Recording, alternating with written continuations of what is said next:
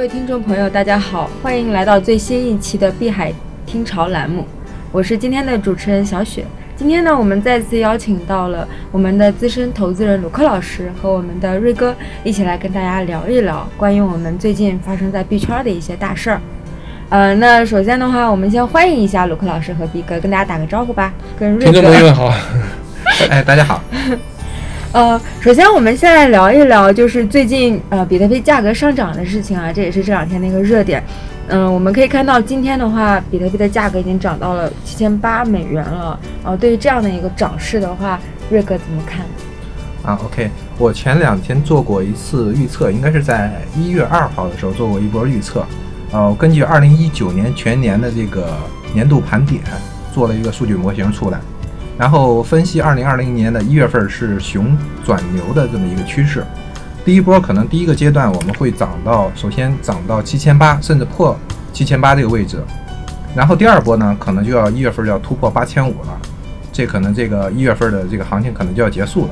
嗯呃，其实我看，其实呃，很多分析师嘛，特别是技术分析师，嗯就是说把现在的行情跟二零一三年的行情做了一个对比。嗯。也就是说，如果现在因为它两次就是我们叫假的破位，就是破这个七千多的，到嗯快到六千的那个，嗯。然后呢，在支撑位又回来了嘛，嗯。破了支撑位又回来了，其实是假破位嘛。嗯。然后他说，如果就这些分析师一般都认为，就如果能够到呃七千二到八千二的这个环节，或者七千七到八千二这个环节，如果能够稳定住的话，嗯。那么它必然会走向我们叫做牛市的一个行情，就是说整个形态是比较好的，因为在嗯。前面一段时间它的那个比特币的波动是比较平稳的，嗯。就是波动性不大，嗯。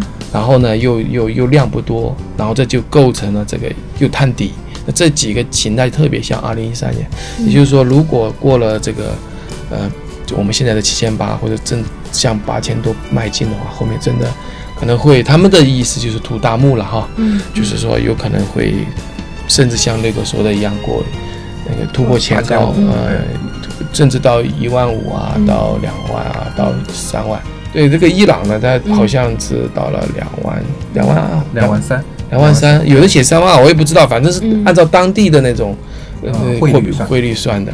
但是呢，其实呢，如果呃我们回过来看这个比特币呢，其实主要的我认为啊，就是币圈主要还是跟减半有关，是吧？嗯然后才能减半。对，产能减半好像是应该是在五月份，五月份。对，嗯五月十二号，但是现在提前了。这个这个减半的时间是以前有的人说是七月份，现在有五月份，还可能再提前。你李队，你好像对这个有有一些了解是吧？对，现在主要是根据算力，就是大家都在现在都在抢算力。在嗯二零一九年年底的时候，算力已经突破了一百亿的算力，一百个亿。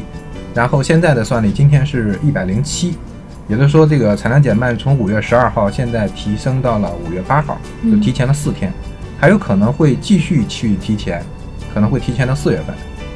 啊，你说如果大家都去挖，或者难度难度再增加，对的，那么有可能就是这个减半就往前。对，会提前。呃，那么那我在想一个问题啊，就是减半往前的话，对这个肯定是对币价有好处嘛，对吧？嗯那么呃减半往前肯定币价有好处。那么对对于矿工来讲，他是他他肯定现在挖是吧？你刚才说都在挖，如果现在不赚什么钱的话，他肯定都囤着呗。对比如说，给你举个例子吧，就是说这个盘子里边有呃一万个比特币，但是这个在减半之前呢，我们所有人都去抢这一万个比特币，嗯因为这是最高的这个收益时间。嗯如果到减半的时候，我们只能只能抢五千个比特币。嗯所以说大家现在都在疯狂的增加算力和矿机，就去把最后的这个高峰期去掌握在自己手里。嗯，因为减半以后可能价格会上上涨嘛，然后到时候上涨的时候，我们再把这个前期抢到的比特币把它卖掉。哦，那也就是说现在的情况就是我们一高产嘛，就效率比较高的状态下。但是大家一竞争，这个难度增加，或者说投入的金额也就增加了，那价格必然也就上去了。对它相比还是要比减半以后的这个收益要高，高一倍，嗯哪怕高百分之三十呢，也是高的。嗯，那这样的话呢，其实那有可能是这样啊，就是说大家因为肯定不会卖嘛，肯定到减半后高价卖，对吧，都都都预期减半后会涨，所以说大家都囤着。那么对这市场来讲，供应还是不多的。嗯但一旦减半落地了，比如说是你刚才讲五月份，对吧？对或者是四月份什么的嗯，那那一个月或者是临近的后面那个月可能会迎来抛售期啊。如果价格是在高高位的话，嗯啊，假如是高位的话，但是我的想法是，我的认为是，就再过几个月，还真的是减半了，嗯，那手上卖也卖掉了，那么估计价格就就会就会涨，嗯因为什么呢？因为供应少了，该卖的都卖了。那如果那时候价格低的跌的话，那么你挖矿就没有钱赚了，嗯是这样子吧？对的，所以说它有一个阀值，这个阀值就是到底能拉升多少。实际上它有一个就是减半后的一个正负值，就是当大家抛售的价格低于它的挖矿成本，呃，这个挖矿成本的时候，它可能就要停止抛售了。也只有这个就是上涨这个阶段性的这个抛售是有的，肯定是有的。嗯那你觉得这个在这个市场，我们叫二级市场里面，影响价格有是跟矿工会不会出来做庄啊？比如像彼得大陆，他他有很多钱，他为了控制这个市场，对吧？他为了不断的卖他的币，他肯定不希望跌下去嘛。嗯他肯定希望通过算力竞争把别的把竞争对手给，哎干掉，像吴杰涵，对吧？嗯对，这个是这个是一定的，嗯因为比特大陆它的主要的资产就是矿机，当如果产量减半的时候，收益减半，它在赔钱的时候，它的矿机也就是相对在打折，也在亏损，它的亏损是巨大的，所以说它肯定要去护盘，嗯去护盘，所以说这个呃，它一定是会去干预这个比特币市场的价格。哎，这个随便插一句啊，我就想到原来就吴继涵原来是彼得大陆的最大的哈，或者最有影响力的或者老大，嗯后来他不是退下来了吗？张克团上去，对吧？对对对，然后呢，我发现这个时间很很很巧合，就是他下去之后，比特币现金也好，比特币也好，就一直没啥表现，是不是？对的，就一直在往下走，走走走走走。哎，后来不是张克团跟他闹官司，然后呢，吴继涵回来了。嗯占科团要就是给踢踢走了，嗯对不对？那这样的情况下，好像比特币现金和比特币就就就反呃上涨了，就整个一年，就去年整个一年，嗯就比较明显的涨幅的里面，就是只只有两个，一个是比特币，一个是比特现现金啊，比特币现金。所以说我真的怀疑，是不是啊？我们说这个算力大，这个大的这个矿这个矿工啊，就比如说比特大陆。他们真的是不是装啊？是不是能幕后的价格的操纵者？这个是有有一定依据的。实际上这两天这个吴金哈和赞克团还是在打口水仗。嗯尤其是这两天那个传出比特大陆在裁员的这个消息，嗯赞克团一直在这个微博上发声，持反对意见嗯。实际上，刚才我们提到的赞克团在二零一八年的整个经营模式里边是和吴继涵完全相悖的。嗯吴继涵他的主要的经营方式呢是着重点放在这个草地上，还有这个挖矿这一块儿，而赞克团呢发发展第二产业，比如说这个 AI 智能嗯或者是这个场景应用这一块儿。实际上，他把重心给转移了。比特大陆整体的这个精英灵魂，实际上就是在挖矿这个产业上，嗯它是这个避重就轻，嗯所以说赞克团应该是错误的。啊，那张科团走了，那么其实迎来了我们叫比特币的春天，是吧？对，然后这个吴建涵回来以后，他在修正这个错误。嗯，首先这个。对，把这个说是要大幅裁员，要把这个张克团之前就是上马的这个 AI 智能产项目业这块项目嗯都给切掉。嗯嗯，对，其实他原来比特大陆对我们来讲，原来就是一个矿矿商，对吧？嗯矿场，但后面变成就四不像了，什么都干，对吧？对的，所以说，确实是，嗯，确实是个好消息吧。我我认为啊，嗯从从这个比特币的币圈这个市场来讲，所以当它回过来以后，大家都是全体鼓掌哈，这样子的，包括他们内部也是这样。嗯那么刚才讲到这个，我说到那个伊朗哈，嗯嗯。所以呃，所以说，就是我们刚才的话，两位老师给我们分析分析了这本次比价上涨的几个原因啊，有提到有比特币减减半，对也有提到就比特大陆的一些事情。嗯那其实除此之外的话，还有一个就是我们卢克老师提到的伊朗的问题啊。前两天的话，呃，伊朗和美国这边的证据发生很大的变动，那这个呢也在很大程度上可能会对比特币的价格造成影响。那这一点的话，你怎么看？我我其实是很比较关心持证的嘛啊。嗯。其实呢，其实影响是很明显的。嗯。也许啊，就是说不是说呃，就是因为伊朗的人买了或者是怎么样，嗯。其实不是，就大家整个市场会有一种预期啊，比如说一种，比如说要打仗了，对吧？那伊朗本地的人，你刚才刚才我我们统计下来，就是嗯。网上的消息啊，就嗯。当地的价格两万以上，嗯。就是表示当地的人害怕啊，嗯。因为他们拿如果伊朗要跟美国打仗，那肯定是如果单打的话，嗯。那是石头碰鸡蛋，呃，鸡蛋碰石头，嗯。那肯定伊朗会灭掉的嘛，对吧？而且美国不代表美国，它代表整个西方世界去打一个，嗯，中东的一个宗教国家，那肯定是伊朗，他们肯定以是卵击石。对他们肯定不是，就伊朗肯定不行。那么当地人肯定害怕，害怕肯定他们要换美元、嗯换比特币嘛。那么所以说会选择这种加密资产，这是这是一种可能性嘛，这是一这是一种。第二种就是它是不是会影响整个局面的对吧？比如说你像油，是伊朗是有油的嘛，是吧嗯？石油国家，那么石油的就供应减少嗯，紧张，那么油价就会上去那油价上去，那打仗呢，还有一个就是什么呢？就是不管谁打打赢打输，嗯。因为嗯，相对来讲，美国打仗它都是要不管哪个国家打仗要花钱的嘛，嗯。花钱肯定是美国在两个地方花钱最多，一个就是打仗，嗯。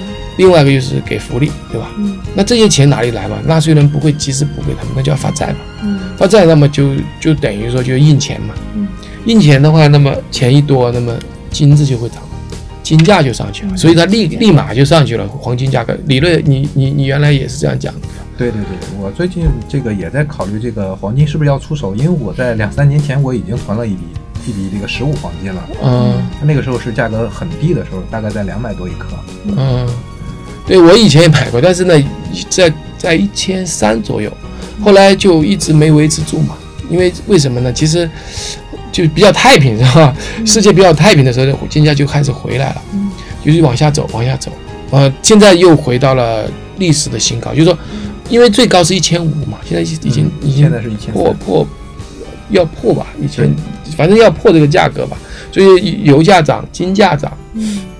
然后你刚才讲的这个这个比特币的价格是吧？嗯，比特币价格当时也是零八年、零九零九年的，就零八年金融危机嘛，嗯零九年对一个经济萧条，然后大家就各种救助乱七八糟，是美国也很乱的时候。嗯那么当时的美国呢，比特币就开始诞生了，一月份诞生，那一后面一两年的比特币是一直往上走的，嗯要不然不会到现在涨了十年涨了多少倍了？九百万倍了，哦，百分之九百万。嗯对吧对的，所以说，所以说这样的一个情况就是说，哎，呃，经济是影响到这个这个这个比特币价格的。经济一个一个方面，还有一个是政治的方面嘛。嗯政治的方面就是刚才说的，打仗要花钱嘛，对吧？花钱它就是因为一花钱，那么有一些资产，比如说股票，那股票的资产有可能因为打仗，它可能不敢投，对吧？打仗经济不一定好。是第二个呢，就是比特币的资产跟他们不一样，比特币是独立出来的，就是说。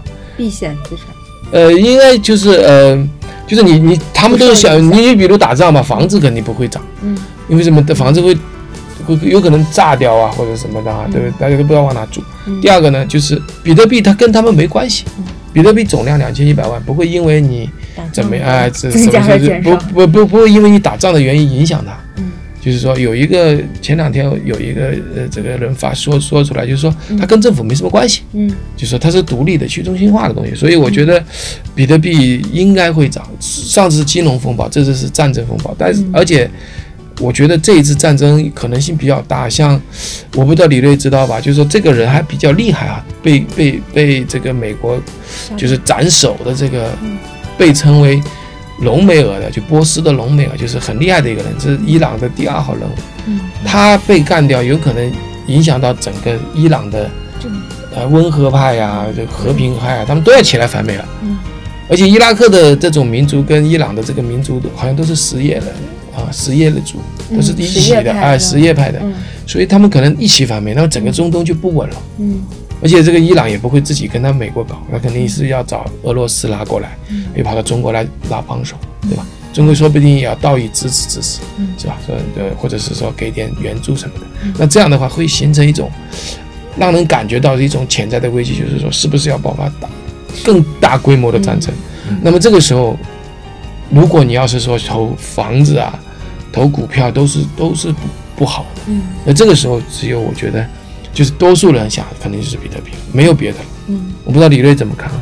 嗯，其实这个问题大家都认为是伊朗在抢比特币，实际上哈，他们没有考虑过美国人现在也在抢比特币，嗯也在。嗯实际上买美国的这个购买比特币的能力要完全大于伊朗。嗯如果两国处于战争的边缘的话，首先第一点，他们拼的是什么？拼的是外汇储备，嗯，就是伊朗它它的外汇储备是美元，嗯美元这块儿真和美国打起仗来，你的美元是不能用的，就是相对是被冻结的，所以他要想尽办法用美元去换一些能够流通的一些外汇，比如说像卢布或者是人民币或者是比特币、黄金这种硬通货。然后美国呢，为什么也要去囤比特币呢？首先是它的美元一打仗的时候可能也会出现贬值，对对对所以老百姓可能为了避险，也会去用美元去换一些实物黄金或者是呃债权、股票或者是这个比特币这种这种形式。其实我觉得这次打仗的可能性还真的有可能比较大，因为除了刚才讲的这个这个油价、金价、比特币价，还有一个就是很多就是就是看图表的人的，就是我们说的股票啊什么的，他们图表分析师看一个股票，嗯。就是军火类的股票，就美国军火类，叫有一个比较典型叫 Luke Higa Martin，就是他这个股票呢这几天就就就拉高了，跳空涨。你想啊，就是说一打仗就要用武器嘛，那武器军火的武就卖很多嘛，对不对？那有可能战争，有的人是反过来想问题的、哦，反过来想问题就是说，其实是军火商想打仗，对这个事儿，两个国家打不打得起来，就怕这个第三方有人推动他去打仗，对，就怕擦枪走火，或者是有人恶意的去制造事端，引起两国的这个战争。对你你看军火商他他是唯一在战争获利的这个公司，对不对？他他都希望打，因为打他东西才卖得掉嘛，对吧？你打了就消耗掉了嘛。那打得好的武器，全世界都要嘛，要不然你放那干嘛呢？对不对？所以呢，我我觉得，因为美国它也是一些，呃，当然是有些阴谋论会这样讲，就是说，美国政府其实背后还有影子政府，所谓的那些情报机关啊，包括这个军火商啊，或者这些人，或者是我们叫银行啊，或者这个政治财团和这个这个经济财团。对对对，我他们叫影子政府，或者叫这个叫 deep state，他们可能认为，哎，这个要掌控局势的时候需要动点，嗯啊，动对，然后再下下个套嘛，下个套让这个，比如说搞一些这个，比如说刺杀或者是美国本土的这种暗杀行为，就是针对美国老百姓的，激起老百姓的怒火和政府的这个怒火。嗯，所以说这只是一个一种一种猜测嘛，啊，嗯老百姓都可能就这样认为。当然，川普是不是川普的？我认为川普的是一个执行者了。其实这个人物啊，早就列入了他们情报人员的这个就是我们叫目标了，就是什么时候打，这不是川普说了算，嗯可能是可能是最后早就一直在观察他，这是个机会，一个电话打过去，那那么就打呗。反正他这个人好像平常不在不在他本国，打本国还有点问题，他跑到伊拉克去了，好像。对，跑到伊拉克斩你斩杀，就是这这是这是容易的嘛，对吧？因为他的无叫无人机才有那个发挥作用。哎，对。所以呢，这个我们不管战争会不会发生或怎么样，但是这几天从币比特币的投资来讲啊嗯看来讲啊，其实是一个利好的时候。嗯，是对吧，所以说就是这场战争也是为比特币带来了一定的利好。那接下来的话，我们就是要插播一条比较有意思的新闻，就是我们之前碧海启航一直报道的一个知名人物哈，叫约翰麦克菲。啊，这个人非常有意思，他在前两年的时候就一直是比特币的忠实拥趸，呃，然后他自己曾经表达过说，嗯，他预计到二零二零年的话，比特币将涨到一百万美元啊，如果涨不到，他就会做一些不可描述的事情。可是最近呢，啊、这位非常可爱的麦克菲呢，他又反悔了。他在在他的 Twitter 上啊，他说比特币是一种古老的资产，所以说呢，也引起了就是一些人的呃 diss 嘛，就问他说，哎，你是不是想反悔了啊？啊，你是不是食言啊？呃，那针对这个问题的话，呃，卢克老师可以跟我们来聊呃，你刚才讲的不是很对啊，他说的是，他说 Model 嗯。T，、其实就是指那个类比成福特最早款的那个汽车。嗯，那他说的是不不是最古老的哦。资资产？他说比较过时？过时的科技吧。嗯所以他说，哎，你他他他那个推特有，他说，嗯。因为他不是做了好多项目的托嘛，嗯。